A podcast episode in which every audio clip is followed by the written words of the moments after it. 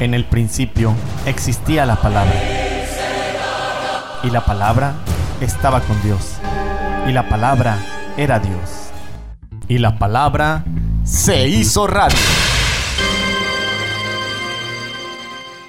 Una evangelización nueva en su ardor, nueva en sus métodos, nueva en sus expresiones. Diaconarte Radio. Ideas que sirven. Diaconarte Radio. Música para tu alma.